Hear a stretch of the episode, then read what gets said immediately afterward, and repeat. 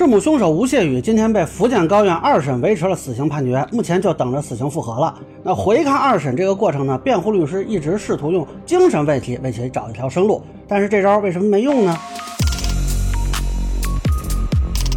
好，大家好，我是关注新闻和法律的老梁，欢迎订阅及关注我的频道，方便收听最新的新闻和法律干货。这个案子呢，我首先得跟大家说一声抱歉啊。一审的时候呢，我以为这案子事实层面就没什么争议。估计有两三个月还不就完事儿了啊！当时我还说呢，哎，也就活仨月了啊！结果没想到二审律师还挺努力啊，再加上疫情期间终止审理啊，居然是让他拖到了现在啊！这也是我预测错了啊，抱歉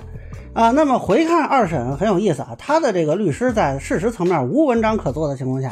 用的是试图论证其精神问题的辩护策略啊。这里我必须说一下，就像他这种案子。依法是必须有律师来辩护的。那么，律师既然接了这个工作，肯定是要全力以赴啊。如果说律师走过场，那才是对法律的侮辱。那现在我会认为他的律师在二审期间很出色的完成了他的工作啊，已经是很尽力了啊，没有讽刺的意思啊。这里也反过来论证了这个审判的严谨专业。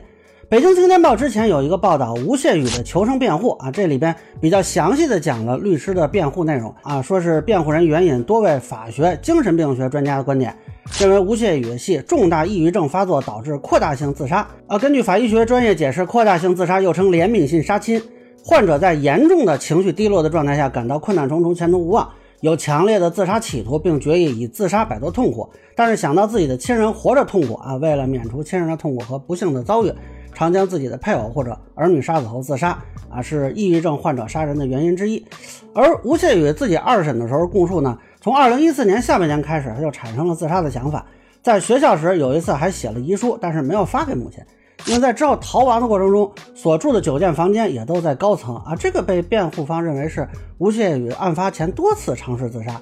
啊，还有一个细节让人毛骨悚然，说吴谢宇自称啊，在杀母亲的过程中，他在反复播放一个十几分钟的视频，视频是很多电影片段的剪辑。那他还提到自己之所以将母亲的尸体包裹了七十五层，是效仿了影片中的剧情。他最后陈述说呢，哎，不管怎么判，希望给我一条生路，我活着去赎罪。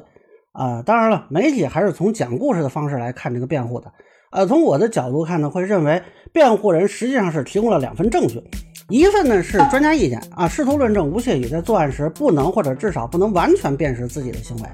另一份呢是吴谢宇的家族病史，那么这个是来辅助论证他不能辨识自己行为的。那两份证据结合啊，如果被认可，是可以论证吴谢宇的精神状态，或者至少启动精神鉴定吧。最终，如果能导致吴谢宇依法被认定为是限制责任能力或者无责任能力人，那么至少是可以判死缓的。二零一八年有一个武汉面馆砍头案，就是因为凶手被认定作案时属于限制责任能力啊，因此判的是死缓，并且限制减刑。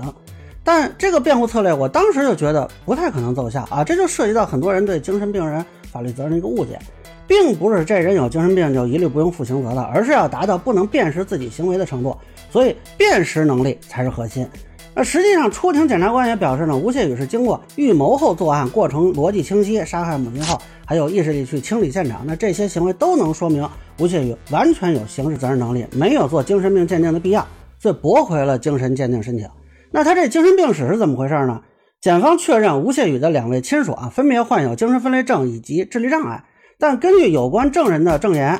两位亲属的精神病症是外力刺激所致，而非家族遗传，那就否认了吴谢宇具有精神病家族史。那么目前看呢，这个吴谢宇的作案过程啊，虽然有很多确实异于常人的地方，但是他很清楚自己是在杀死母亲，而且辩方提出他多次试图自杀，但他并没有死呀，这不恰恰说明他能辨识自己的行为吗？那么咱们看福建高院的发的通报啊。明确提到了作案前精心预谋、准备作案工具、谋划杀人手段以及对作案现场的布置和清理。那这也就基本采信了检方的观点啊，认为其完全能够辨识自己的行为。